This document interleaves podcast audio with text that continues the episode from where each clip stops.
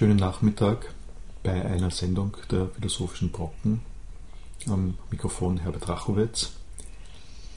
Martin Heidegger ist bekannt dafür, dass er viele Neologismen geprägt hat, neue Worte in die Philosophie eingeführt hat.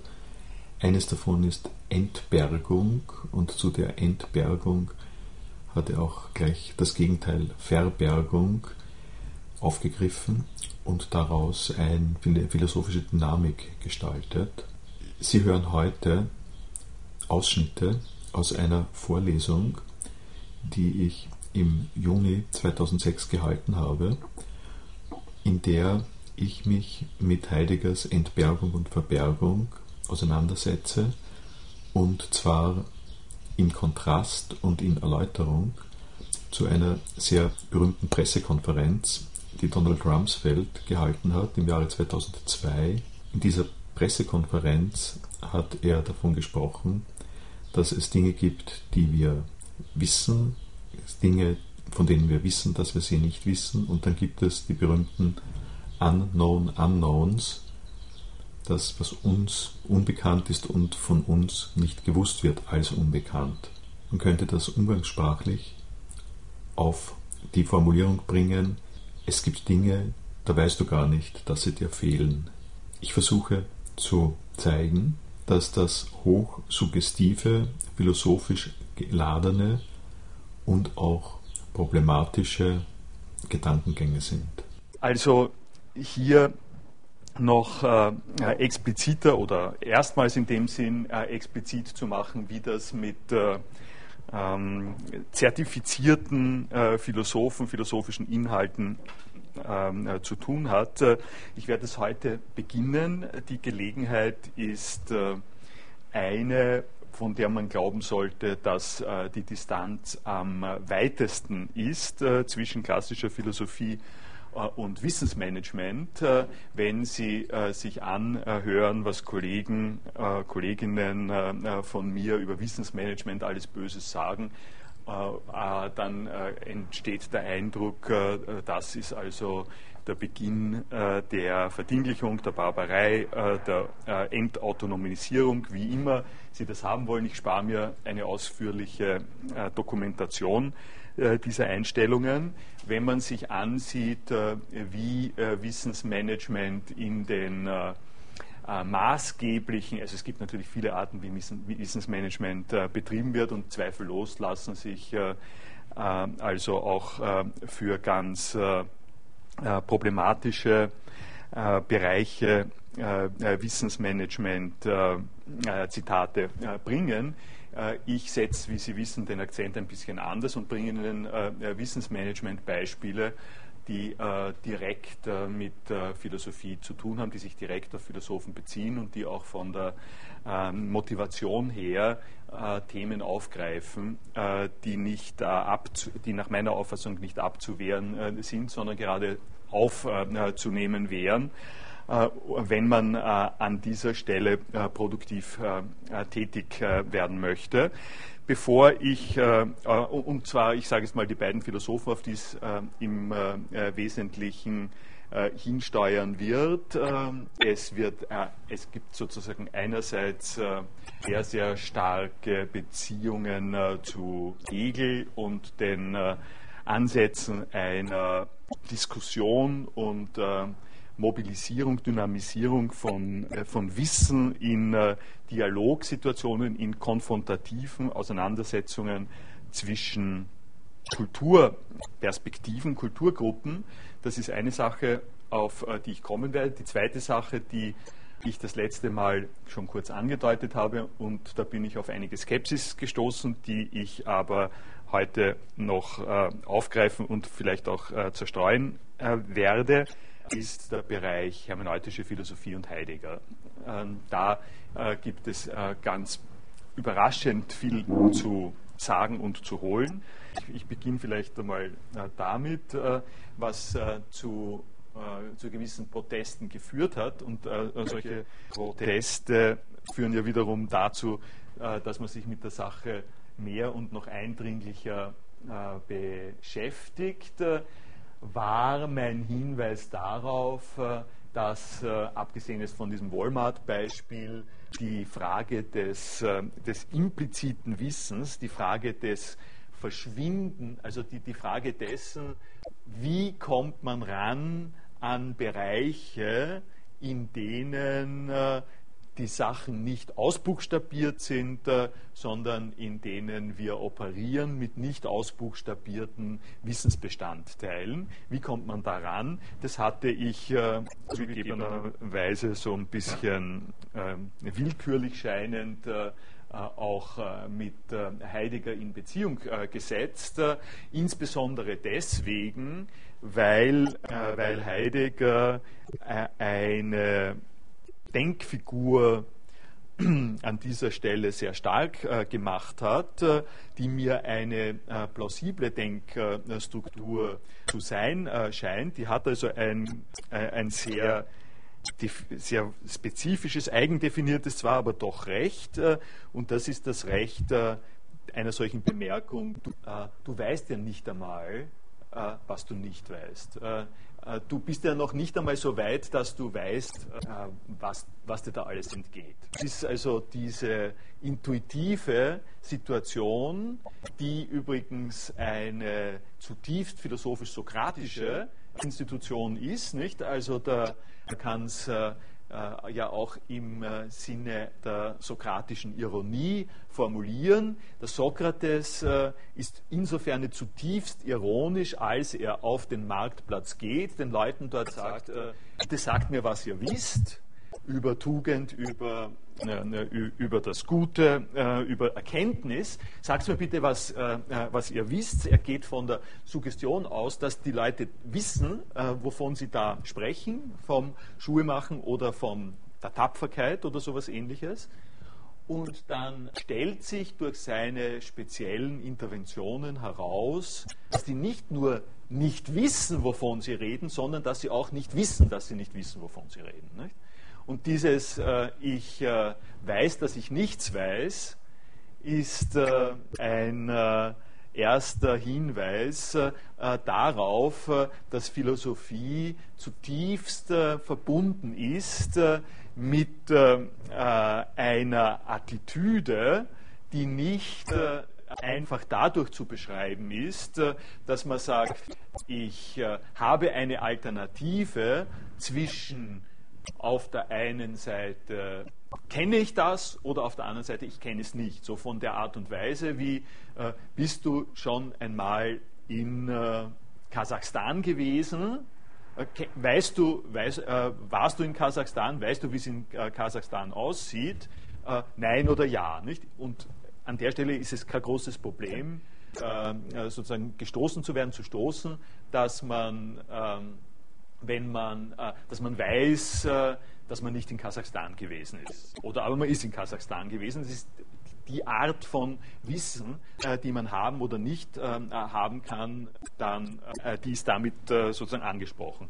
Die zweite, die, die, die andere Art von Wissen, die für die Philosophie an der Stelle so wichtig wird, könnte man eher beschreiben äh, mit dem kolloquialen Ausdruck wie, äh, du weißt ja gar nicht, was dir da entgeht.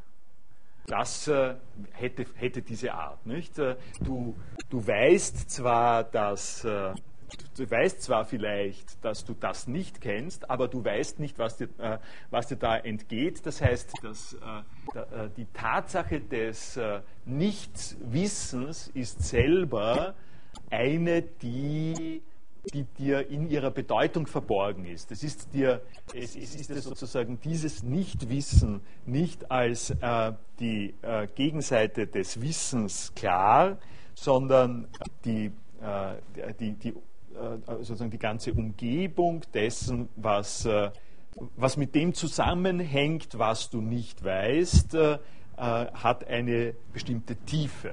Das klingt jetzt sehr geheimnisvoll oder sowas und ich will das mit der Geheimnishaftigkeit jetzt nochmal verstärken und äh, zwar mit einem äh, direkten Heidegger-Zitat jetzt, äh, wobei man dazu sagen ähm, muss, Heidegger klingt an dieser Stelle äh, und an vielen anderen Stellen äh, immer ausgesprochen geheimnisvoll. es handelt sich aber um eine Gedankenkonstruktion, die glasklar ist, die sehr, sehr transparent ist. Ich hoffe, Ihnen das gleich jetzt klarstellen zu können, wie nachvollziehbar diese Sache ist. Und ich werde dann noch äh, dieses Thema weiter äh, verfolgen äh, in äh, einem äh, Anwendungsbeispiel, äh, wo deutlich wird, dass diese heideggerianische Sichtweise des, des Impliziten die hier drinnen steckt, äh, also bis in die äh, prominenteste Tagespolitik äh, hinein zu sehen ist und anzuwenden ist. Und ich, ich mache es sozusagen jetzt so, dass ich von, aus diesem Heidegger-Zitat her direkt auf, die, auf das Knowledge Management zusteuere, um Ihnen zu zeigen, wie direkt die Verbindungen sind. Die, dieses Zitat von Heidegger kommt aus aus, ne, aus, der Schrift äh, vom Wesen der Wahrheit. Äh, das ist in den Wegmarken jetzt drinnen. Es ist das erste Mal 43 gedruckt worden. Und ich buchstabiere es Ihnen allen ein bisschen aus. Jetzt zunächst mal in der Heidegger Terminologie. Man muss, also ich hoffe, ich kriege das hin mit einem gewissen Minimum an äh, an zusätzlichen Informationen, äh, wie das beim Heidegger selber äh, eingebettet ist.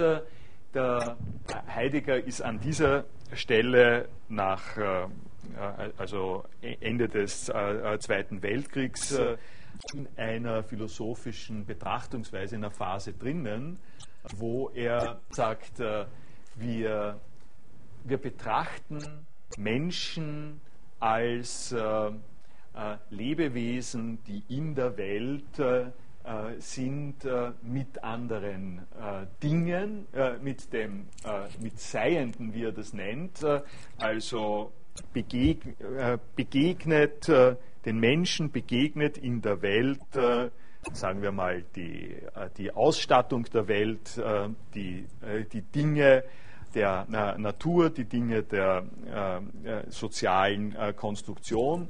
Das nennt er alles äh, Seiendes.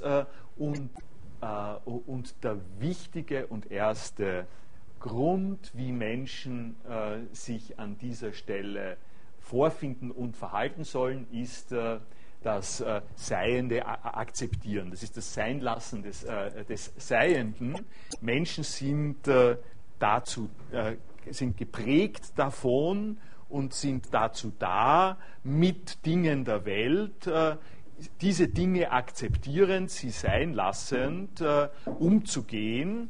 Äh, die Art und Weise, wie die Welt sich den Menschen zeigt, äh, ist nichts, was die Menschen sich bestellen können, sondern das ist selber eine geschichtliche Größe. Also für die Griechen und für die mittelalterlichen ähm, Menschen und für die Neuzeit hat sich, die, hat sich das Verhältnis der Dinge zur Welt, zu den Menschen anders dargestellt. Das ist die berühmte Science-Geschichte, wird, äh, wird das werden.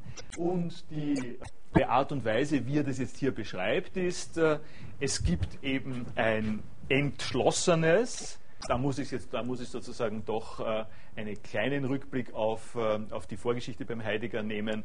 Äh, in Sein und Zeit 1927 hat er Entschlossenheit äh, im klassischeren Sinn als eine, ein, ein sich zusammennehmen, ein Zusammenbündeln von äh, Subjektkapazitäten äh, genommen. Entschlossen dazu heißt, äh, ich sammle meine Kräfte, um eine Entscheidung äh, zu treffen. Das war mehr die Richtung äh, von Sein und Zeit. Er greift äh, diese Form von Entschlossenheit, äh, greift er jetzt auf und subvertiert sie ein bisschen, gibt der einen, äh, einen raffinierten äh, anderen Dreh, indem man nämlich sagt, entschlossen, das ist die Negation von schließen, also heißt, er ist eigentlich aufgeschlossen, ent, entschlossen heißt heißt jetzt nicht, so wie er das suggeriert, äh, willensmäßig äh, am, äh, am Drücker, sondern entschlossen äh, heißt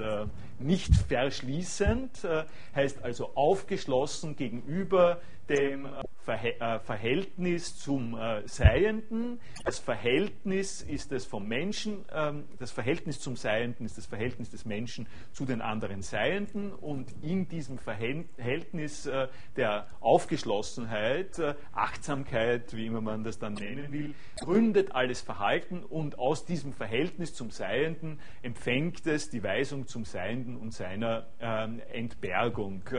Das ist jetzt der Punkt, wo er eben sagt, äh, ich muss mich, äh, also Menschen müssen sich einlassen darauf, dass sie mit der Welt äh, umgehen nach jeweils ganz bestimmten Voraussetzungen, die eben nicht wiederholbar sind, ähm, die in der Zeit sich ergeben und die dazu führen, dass bestimmte äh, Tendenzen, Wahrnehmungen gemacht werden. Also zum Beispiel, um es äh, zu karikieren, äh, und, äh, in dem Beispiel zu nennen, äh, über das es hier ständig geht, äh, in einer karikierten Heidegger-Formulierung würde man sagen, die Universität entbirgt sich heutzutage als ein Wirtschaftsbetrieb. Das ist die Art und Weise, wie Leute an das herangehen. Äh, banaler gesagt, äh, wenn man heutzutage öffentlich, gesellschaftlich von Universitäten redet, äh, dann fragt man als erstes, wie viel kostet es und zahlt sie das aus? Und man fragt nicht als erstes sozusagen, ähm, welche Auskunft über die Wahrheit oder welche Auskunft über unsere nationale Besonderheit und besondere Fähigkeit können Universitäten geben. So schaut äh, das äh, eben äh, zunächst mal aus und man muss sich einlassen darauf, äh, wie, das, äh, wie das ausschaut. Und jetzt kommt im äh, zweiten Satz, kommt jetzt gerade der wichtige Punkt, warum ich es hier zitiert habe. Doch dieses Verhältnis zur Verbergung verbirgt sich dabei selbst. Das ist ein ausgesprochen dichter Satz denn äh, Verbergung ist vorher gar nicht äh, äh, vorgekommen und die, also er sagt, es empfängt die Weisung zum Seienden und seiner Entbergung. Äh, lassen wir äh, Entbergung als äh, einen zwar pathetisch klingenden, aber sagen wir mal Fachausdruck dafür, dass Menschen erfahren Dinge im Rahmen ihres jeweiligen Zeithorizontes als in bestimmter Art und Weise vorgeprägt.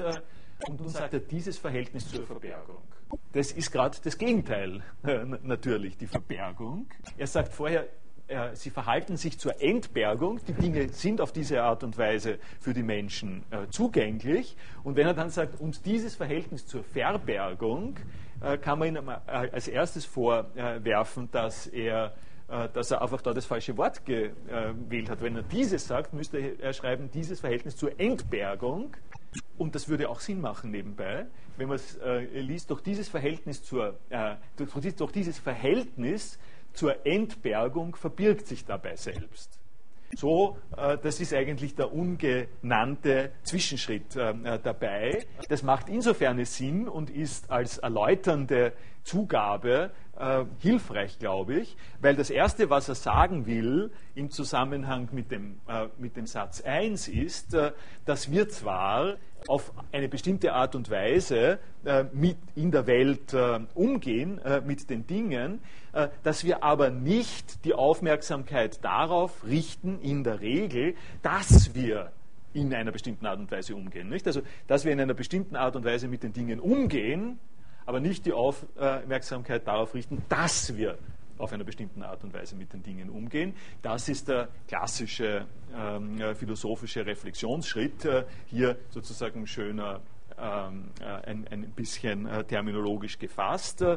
Und die Aufgabe der Philosophie ist, wenn ich es jetzt in der Terminologie des impliziten Wissens sagen kann, das, was implizit ist in der Selbstverständlichkeit, äh, die uns begegnet, äh, was darin implizit ist, äh, zu explizieren als eine Voraussetzung. Deutlich zu machen, dass das, was wir selbstverständlich finden, nicht unbedingt so sein muss. Das ist also, das wäre der Punkt eines Verhältnisses zur Entbergung. Und äh, damit er es quasi gleichzeitig doppelt näht, hat er aus dem jetzt gleich ein Verhältnis zur Verbergung gemacht. Äh, und wie kommt diese Doppelheit zustande? Was ist an der Stelle äh, sozusagen die Herausforderung? Äh, äh, er sagt, lässt sich relativ äh, einfach sozusagen rausdestillieren an der Stelle. Er sagt, es gibt eine Zeit, es gab eine Zeit, die gute alte Zeit sozusagen, in der die Philosophie noch äh, äh, geschätzt worden ist, äh, ich karikiere jetzt wieder mal, äh, in der äh, die Aufgabe der Philosophie explizit auf das Verhältnis, explizit auf das Verhältnis aufmerksam zu machen, also explizit zu machen die Voraussetzungen unserer Selbstverständlichkeit, in der diese äh, gute Aufgabe der Philosophie noch geschätzt worden ist, wo man sich sozusagen Philosophen genommen hat, damit sie einen darauf aufmerksam machen, wie die Selbstverständlichkeiten nicht äh, selbstverständlich sein können. Das aber setzt voraus und das äh, macht, äh, das, das, dazu ist notwendig, dass man weiß, dass einem etwas fehlt, wenn man einfach in der Selbstverständlichkeit drin, äh, äh, drinnen steckt. Und dass, äh, dass sich die Entbergung verbirgt, dass, äh, dass also äh, dass, sich, dass, dass das Verhältnis zur Verbergung verborgen ist, ist jetzt eine fancy Ausdrucksweise dafür, dass wir kein Bedürfnis mehr danach verspüren, diese Perspektive, die uns fehlt, nämlich die Perspektive auf die Nicht-Selbstverständlichkeit, anzusprechen, einzumahnen, äh, wie immer Sie wollen.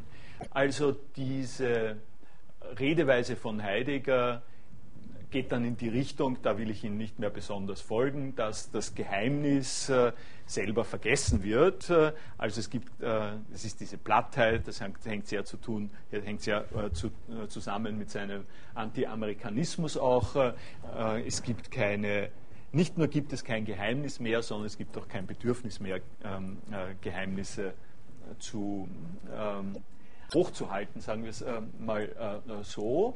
Äh, und jetzt kommt der Passus, äh, den Sie in unzähligen, ich glaube, man kann wirklich also sagen, in unzähligen Abwandlungen und so in weiterer Folge in der technikkritischen, Knowledge Management kritischen Literatur immer wieder neu äh, hören werden. Hier haben Sie in äh, 43 äh, schon zu einem Zeitpunkt, wo das alles noch nicht äh, äh, so deutlich war.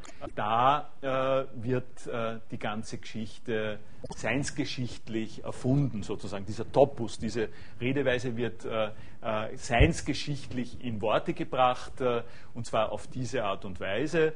Der Mensch verhält sich zwar ständig in seinem Verhalten zu Seienden, aber er lässt es auch zumeist immer bei diesem oder jenem äh, Seienden und seiner jeweiligen Offenbarkeit bewenden. Der Mensch hält sich im Gangbaren und Beherrschbaren auch da, wo es das Erste und Letzte gilt. Äh, und wenn er sich aufmacht, die Offenbarkeit des Seins in den verschiedenen Bezirken zu erweitern, neu anzueignen, dann nimmt er doch die Anwesung dazu aus dem Umkreis des Gang, der gangbaren Absichten und Bedürfnisse. Das ist sozusagen in Nutze äh, die Kritik am, am, am vergegenständlichenden Denken, an der am, am Knowledge Management. Äh, wie, äh, die Leute kleben an der Oberfläche, sie lassen es damit äh, äh bewenden, äh, mit Dingen zu tun, die gangbar sind und beherrschbar sind. Äh, und, Wiss und Knowledge Management, ich, ich habe es sozusagen so im Kopf, besteht einfach darin, Daten zu verschieben. Und das hat nichts mit Wissen zu tun, das hat nichts mit Philosophie zu tun, das hat nur etwas mit Ökonomisierung zu tun die heideggersche äh, Vorprägung äh, davon besteht äh, da, darin zu sagen, äh, man muss ein solches Verhalten zurückkontextualisieren in die Implizitheit dessen, dass alles Entbergen eine, alles Entbergen eine, ein Verbergungsgeschehen voraus hat anders äh, gesagt, dass wir immer im äh, Auge halten müssen äh, und sollen, dass das, womit wir beschäftigt sind, jeweils aber das wissen Sie jetzt schon, was ich sagen will, un, unfassbar in diesem impliziten und, und immer nur partiell äh, zu explizierenden ähm, äh, Zusammenhang von, von Wissens, äh, äh sozusagen wissensgeprägten Verhaltensweisen steht. Gut, um das jetzt äh, in ein völlig grelles äh, Licht zu tauchen. Vielleicht, also es hat einfach auch ein bisschen einen Spaßfaktor, muss ich sagen, aber es ist nicht nur der Spaßfaktor, sondern ich glaube, da geht, geht einiges ziemlich Wichtiges dabei auf bringe ich äh, äh, Ihnen äh, dieses berühmte Rumsfeld-Zitat. ich hab's, äh, hier ist es als, äh, als kleines Flash, aber das Audio reicht, äh, reicht für unsere Zwecke völlig. The message is that there are known knowns. There are things we know that we know. There are known unknowns. That is to say, there are things that we now know we don't know. But there are also unknown unknowns. There are things we do not know we don't know. And each year we discover a few more of those unknown unknowns.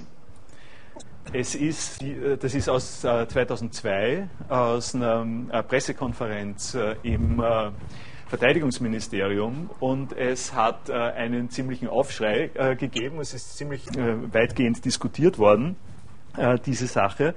Und ich, ich möchte mal sagen, wenn es darum geht, Philosophie medial wirksam werden zu lassen und und die Positivitäten aufzugreifen, die in einer Mediengesellschaft drin sind, äh, dann ist das ein klassischer Fall. Also das ist an der Stelle ein bisschen zu recherchieren, äh, was durch das ange, angestoßen worden ist, äh, durch ein urphilosophisches Thema im Netz, in der Publikations Breite, äh, dann äh, äh, ist das wirklich eine extra Untersuchung wert.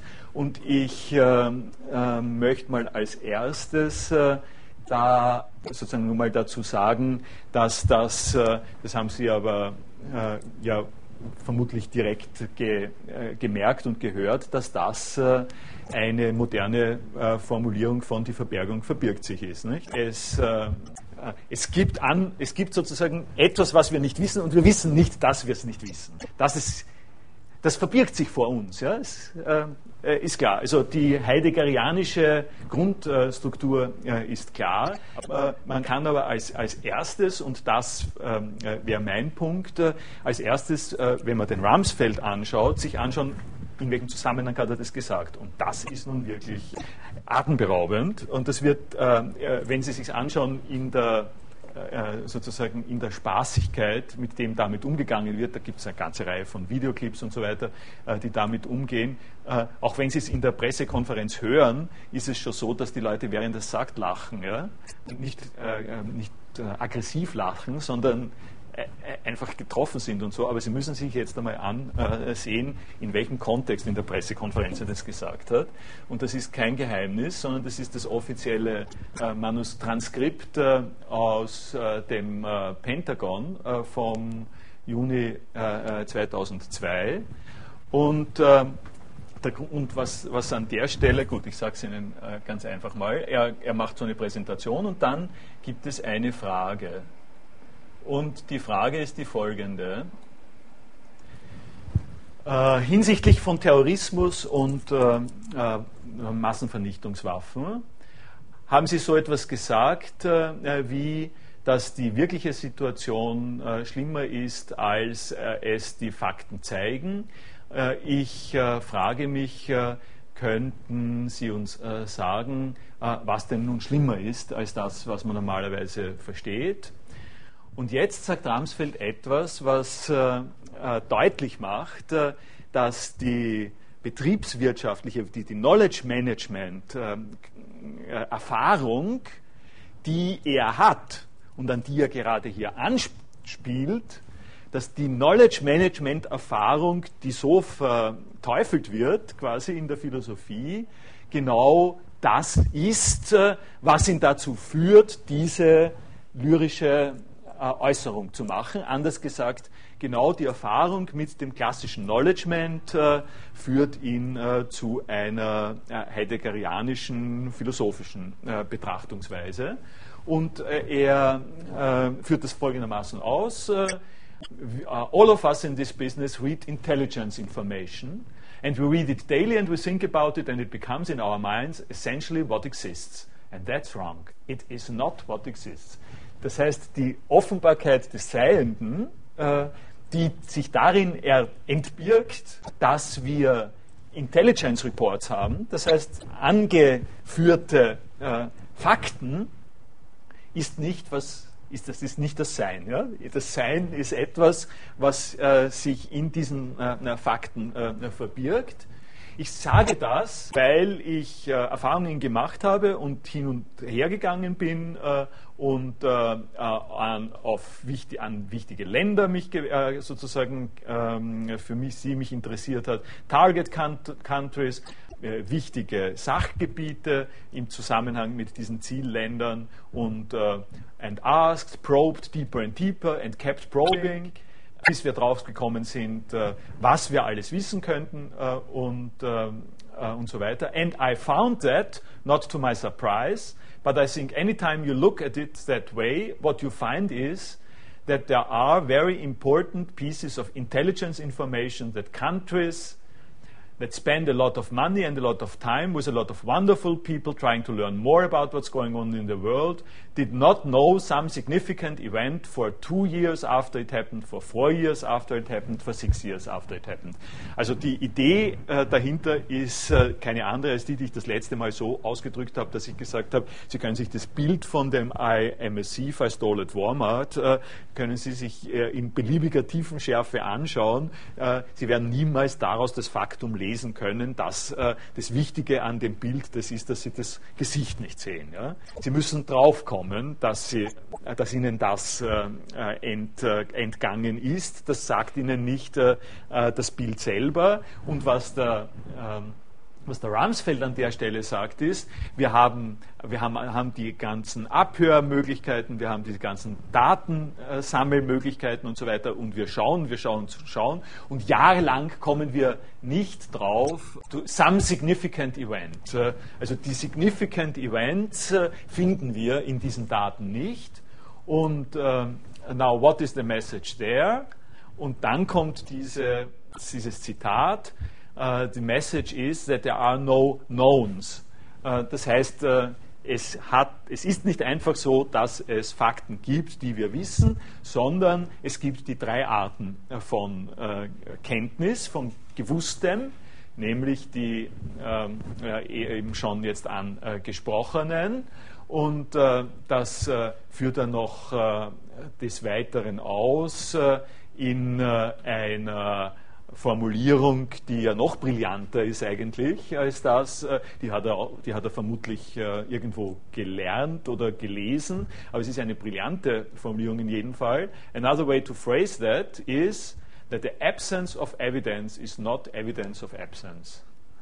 Ähm, das heißt, äh, noch einmal ein zutiefst heideggerianisches Motiv, dass die, das Fehlen einer greifbaren, äh, belegbaren äh, Evidenz heißt, äh, ich vergesse es immer, immer wieder, Wahrnehmung, wahrnehmbar. Nicht? Evidenz ist nicht, ist nicht Einsicht, sondern im Englischen ist Evidenz, die, die, sind die Indizien, sind, ist das die wahrnehmbaren Indizien.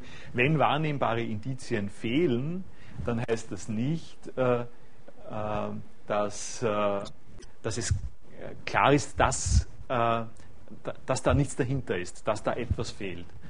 Gut, und äh, der Punkt, warum ich vorher gesagt habe, dass, äh, dass man das bis zur, bis zur Faschismuskeule, um sozusagen weitermachen kann, wenn man, wenn man es böse machen will, ist, dass diese Antwort vom Ramsfeld einen sehr gezielten politischen Zweck hat, äh, nämlich das ist eine Antwort auf die Frage, warum, ähm, äh, warum betreiben Sie äh, die Invasion äh, in den Irak, wo Sie doch keine belegbaren Beweise für Massenvernichtungswaffen haben. Das ist die, das ist die Frage. Nicht? Äh, Ramsfeld äh, hat gesagt, das, das, waren, das war noch zur Zeit der UNO-Sanktionen. Ähm, Sie haben gesagt, äh, der Irak äh, ist gefährlich, hat äh, Massenvernichtungswaffen und deswegen sind sie einmarschiert. Äh, zu diesem Zeitpunkt bereits hat es keine Belege dafür gegeben, dass es die gibt und das ist die Frage. Warum sagen Sie, es ist dort so, wo Sie keine Belege dafür haben? Und der Ramsfeld hat darauf gesagt, dass wir keine Belege haben, heißt nicht, äh, dass wir nicht etwas nicht wissen, was wir nicht wissen. Ne? Äh, und aufgrund dieses Unknown Unknowns, strategisch gesehen, ist der Einmarsch in den Irak dann passiert. Und die, die dahinterstehende Diskussion ist, ist natürlich an dieser Stelle sehr wohl eine von zwei äh, Philosophietraditionen, äh, denn, denn die Tradition des Belege, äh, also die, die Tradition dessen, äh, gesellschaftliche Aktionen und Argumentationen müssen ausgehen von Belegen, von Belegbarkeit, müssen ausgehen von etwas, worauf wir uns einigen können und was wir haben, äh, was wir hier vor, sagen wir, zur Hand haben. Äh, das ist natürlich eine Argumentation in diesem speziellen Beispiel, äh, die eklatant und ständig äh, dazu geführt hat, dass gesagt worden ist, wir, wir, wir, sollen dort nicht einmarschieren, wir dürfen dort nicht einmarschieren, weil es gibt keine Belege. Die Belege, die uns genannt worden sind, sind offensichtlich äh, getürkt äh, zu einem gewissen äh, Teil. Das heißt, das sich fixieren an Wissbarem, an, an dem weniger äh, philosophisch äh, und, und stattdessen faktischeren, expliziten Wissen, dieses sich festmachen am expliziten Wissen, über das man argumentieren kann und das man äh, entsprechend einschätzen kann, ist an dieser Stelle die Strategie gewesen äh, gegen äh, den äh, Einmarsch und die Strategie, die der Philosophie wie man sieht, äh, näher ist, nämlich zu sagen, halte dich doch nicht so sehr an, äh, die, an die Augenscheinlichkeiten und die Offensichtlichkeiten, ist ein, eine Strategie der Neokonservativen gewesen. Die eine Sache, die einem noch einfällt an der Stelle, nicht, ist, dass die Condoleezza Rice dann gesagt hat, we do not want the smoking gun to be a mushroom cloud. Das heißt, die der Forderung äh, eines Smoking Guns, also eines äh, nachvollziehbar validen Belegs äh, für die die, den Besitz und den Einsatz von Massenvernichtungswaffen, äh, ist begegnet worden von der Condoleezza Rice mit dem Hinweis darauf, wir können uns auf das nicht äh, einlassen, äh, dass wir erst warten müssen, bis wir diesen Beweis haben, weil dieser Beweis wird die Atombombenexplosion sein. Äh, und die äh, Suggestion ist natürlich die, äh, dass unsere gegenwärtigen gesellschaftlichen Problemverhältnisse so sind, dass wir nach Nachweisbarkeit und Greifbarkeit nicht mehr äh, operieren können, äh, weil es dann schon äh, zu spät ist und dass wir dann darum andererseits äh, äh, daraus die Konsequenz ziehen, äh, dass wir mit Wissen, gerade auch mit dem impliziten Wissen, so umgehen müssen, dass wir uns einlassen auf ähm, ähm, dass wir uns einstellen auf das Nichtwissbare. Nicht? Dass wir uns an dieser Stelle, das ist ja doch die Suggestion äh, vom Ramsfeld, äh, äh, mit ausgesprochen philosophischer Verbrämung zu sagen, die, die Legitimation des Handelns, die wir brauchen, um gesellschaftliche Ressourcen an der Stelle so deutlich äh, einzusetzen und zu vergeuden, diese Legitimation des Handelns äh, verschiebe ich äh, in das, wir werden es einmal wissen und wir wissen es jetzt noch nicht. Äh, äh, wir wissen das noch nicht, was wir dann wissen werden und gebraucht haben werden. Weil das ja eine sagen wir mal, theologisch-philosophische Formulierung ist, weil das ist ja grundsätzlich einer dieser Gottesbeweise, nur die, die Absenz von Nichtbeweisen von Gott äh, beweist doch nicht, dass er nicht existiert. Ne? Ja. Das ist ja eigentlich diese Grundformulierung, die hier mhm. zugrunde und die Heidegger wieder aufgreift. Ne? Ja, ja. Ich meine, ich, äh, ich habe Ihnen noch eine Zitatverweisung dazu gemacht äh, aus einem äh, äh, eben noch einmal jetzt äh, linksliberalen Blog, äh, Crooked Timber, das ich übrigens äh, sehr empfehle. Und äh, äh, da spricht also der, der John Quiggin sich für Ramsfeld aus und macht etwas deutlich, warum, warum ich also trotz dieser kritischen Hinweise, die, äh, die du mit Recht natürlich hier bringst, äh, doch auch stark machen möchte, die äh, Überlegung, dass, äh, äh, dass da was dran ist und dass wir uns mit dieser Art der, ähm, des, äh, des, Erschließens von, von Wissen sozusagen auch beschäftigen müssen. Und er macht nämlich denselben Hinweis auf die klassische Decision Theory, also Entscheidungsmechanismen. The Standing Planning Procedure recommended in Decision Theory begin with the assumption that the decision maker has for, foreseen every relevant contingency.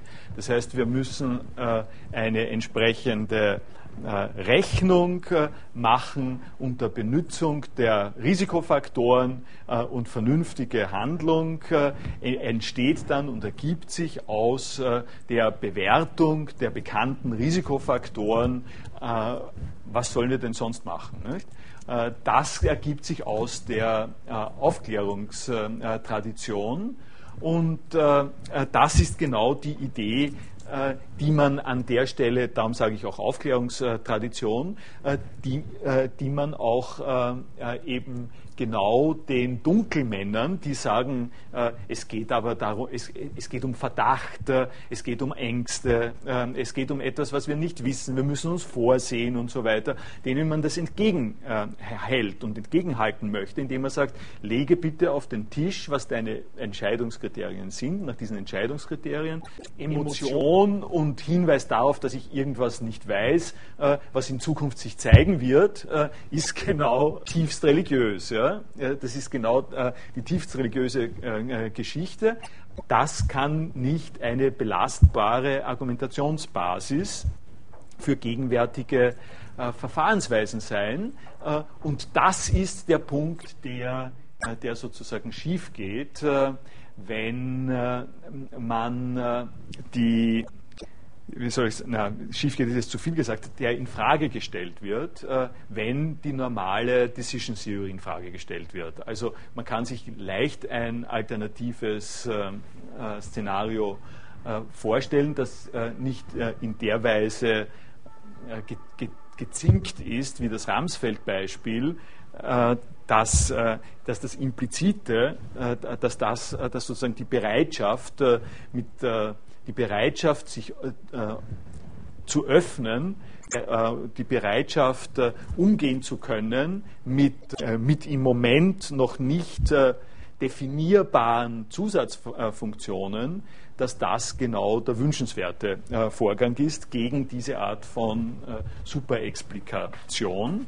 Und nicht, nicht nur ist es so, sondern es ist auch, da greife ich jetzt vielleicht doch, weil man wenn wir jetzt schon in, der, äh, in dieser Linie sind, greife ich auf dieses Information äh, Overload äh, Papier. Das passt jetzt äh, äh, mit der US-amerikanischen äh, Antiterrorpolitik ganz gut zusammen, die, der, die der Weig an der Stelle anspricht und, ähm, und informiert und wo wo jetzt also die Richtung, in die, äh, in die das gehen wird, und das ist die Richtung, äh, die der Dirk Becker dann aufnimmt, also das, was ich Ihnen das letzte Mal da zitiert habe, kommt aus dieser Management-Tradition. Die allgemeine Richtung ist die, zu sagen, Organisationsmanagement muss mit Fehlern rechnen, muss mit Unwissen rechnen, muss damit rechnen, kann genau nicht mehr damit rechnen, dass wir eine unange abgetastete Befehlsstruktur in rationalen Strukturen haben, sondern, äh, sondern muss mit der ähm, äh, muss sozusagen mit dem Breakdown äh, rechnen und muss mit einer Flexibilität und einer äh, zugestandenen äh, ähm, Fehleranfälligkeit und Unbestimmtheit äh, rechnen. Und das Beispiel, mit dem der Weig an dieser Stelle anfängt, ist eben ein Terrorismusbeispiel auch oder eben ist ein Terrorismusbeispiel und das fand ich also äh, wiederum sehr aufschluss, aufschlussreich und äh, befreiend und, äh, und, und eben auch für, für Philosophie einen guten An, äh, Einstiegspunkt. Er, er, beschreibt das folgende, die ersten zwei Seiten äh, können Sie es lesen. Äh, er bezieht sich auf ein Event und dann nachgehende Untersuchungen nach dem Zugsattentat in Madrid 2000, wo 191 Leute äh, getötet worden sind und 2000 äh, äh, verletzt.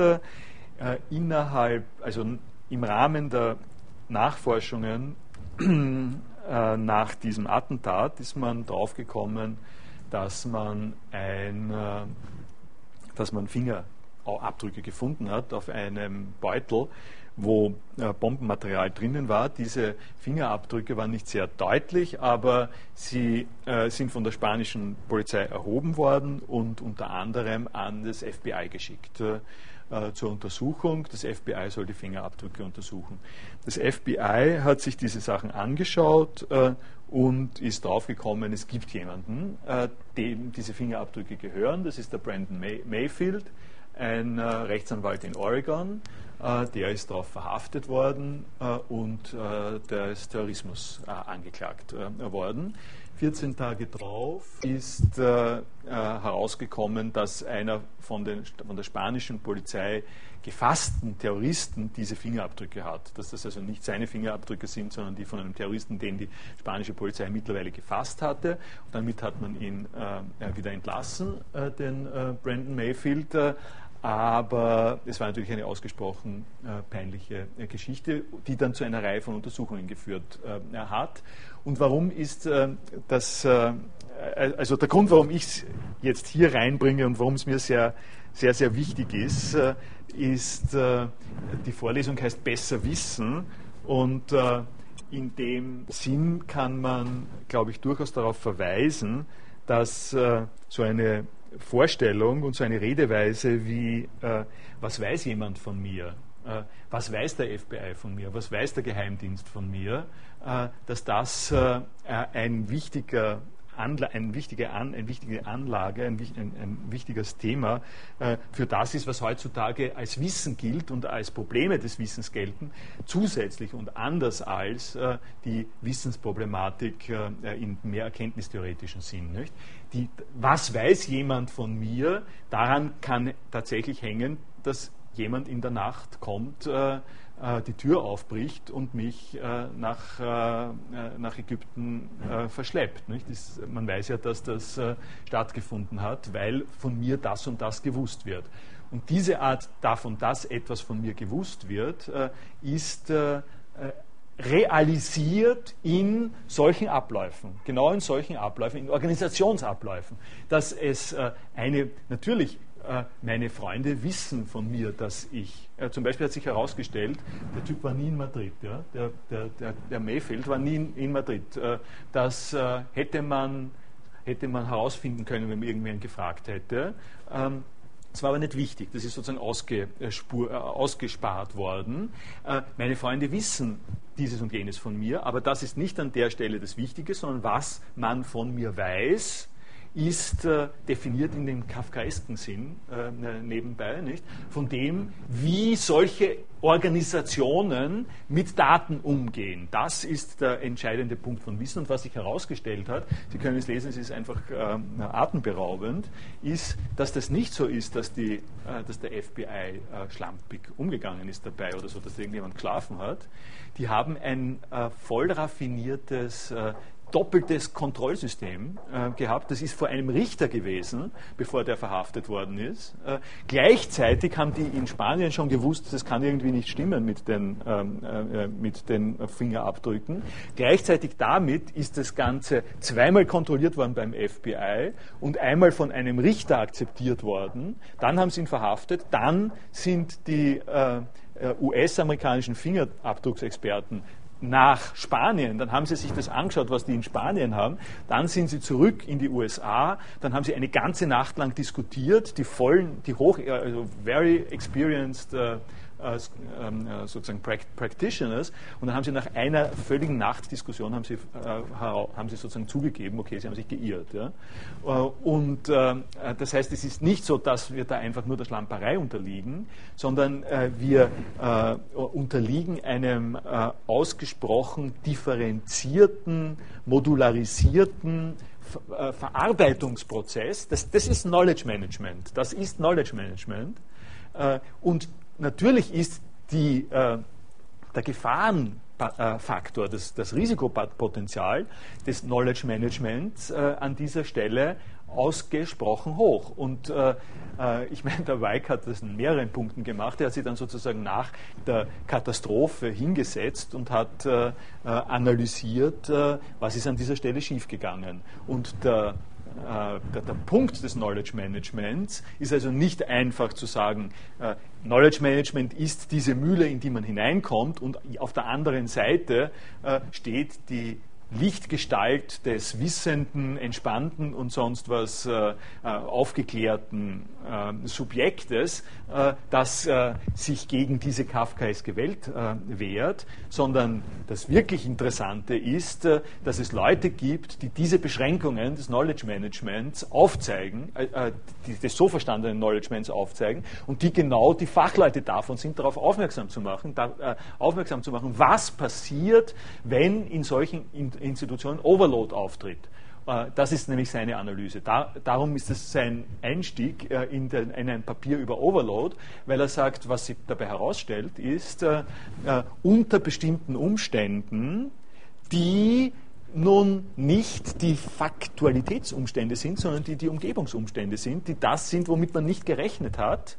Unter solchen Umständen regredieren äh, Experten und Expertinnen äh, zum Beispiel zu Anfängern und Anfängerinnen, die die simpelsten Sachen immer mehr äh, nicht mehr wissen und nicht mehr, äh, nicht mehr beachten, wie zum Beispiel äh, die Tatsache, dass fragen könnten, ob der je in Madrid war. Ne? Wie zum Beispiel Alibi. Genau. Das heißt, die, die Faszination von der äh, Indizienkette, diese Faszination übernimmt die Funktion des äh, Nachdenkens, des Kontextualisierens. Aber es ist nicht so, dass die Gewichte nun so verteilt sind, dass, äh, dass die Datenverarbeitung das eine ist und das Reflektieren das andere, sondern Organisationstheorie besteht nach Weig äh, und äh, nach dieser Schule nun gerade darin, diese äh, diese Zusammenhänge entsprechend äh, zu, ins, ins, Auge zu fassen und zu reflektieren. Und äh, da komme ich jetzt nicht äh, mehr dazu. Das mache ich äh, vielleicht das nächste Mal dann als Übergang. Äh, was er hier dann eben im zweiten Teil des Artikels explizit macht, ist es mit der Zuhandenheit und Vorhandenheit aus Sein und Zeit in Verbindung zu bringen. Es gibt also einen Modus der Zuhandenheit, äh, äh, in der wir, das ist ein heideggerianischer Fachausdruck, äh, dafür, dass wir in vertrauten Umgebungen ohne explizit uns unserer Wissensbasis zu vergewissern, handeln, sinnvoll handeln äh, und dann gibt es die, äh, sozusagen die Situation des Knowledge Over, äh, Overload, des Information Overload. Beim Heidegger heißt es Auffälligkeit, Aufsässigkeit, auf, auf, Auffälligkeit, Aufdringlichkeit, Aufsässigkeit von, von Gegenständen, die dazu führen, dass so ein Switch eintritt, mache ich dann das nächste Mal. Ganz ein kurzer Satz noch dazu, aber ist äh, dieses Unknown Unknown, ist das nicht einfach auch äh, eine krude Blauäugigkeit, dass man einfach glaubt, man könnte zwar wissen über das, das, dieses Unbekannte, aber das, es gibt dann immer das Unbekannte. Unbekannte sozusagen, das ist einfach, ich rechne nicht mit, mit Unwägbarkeiten.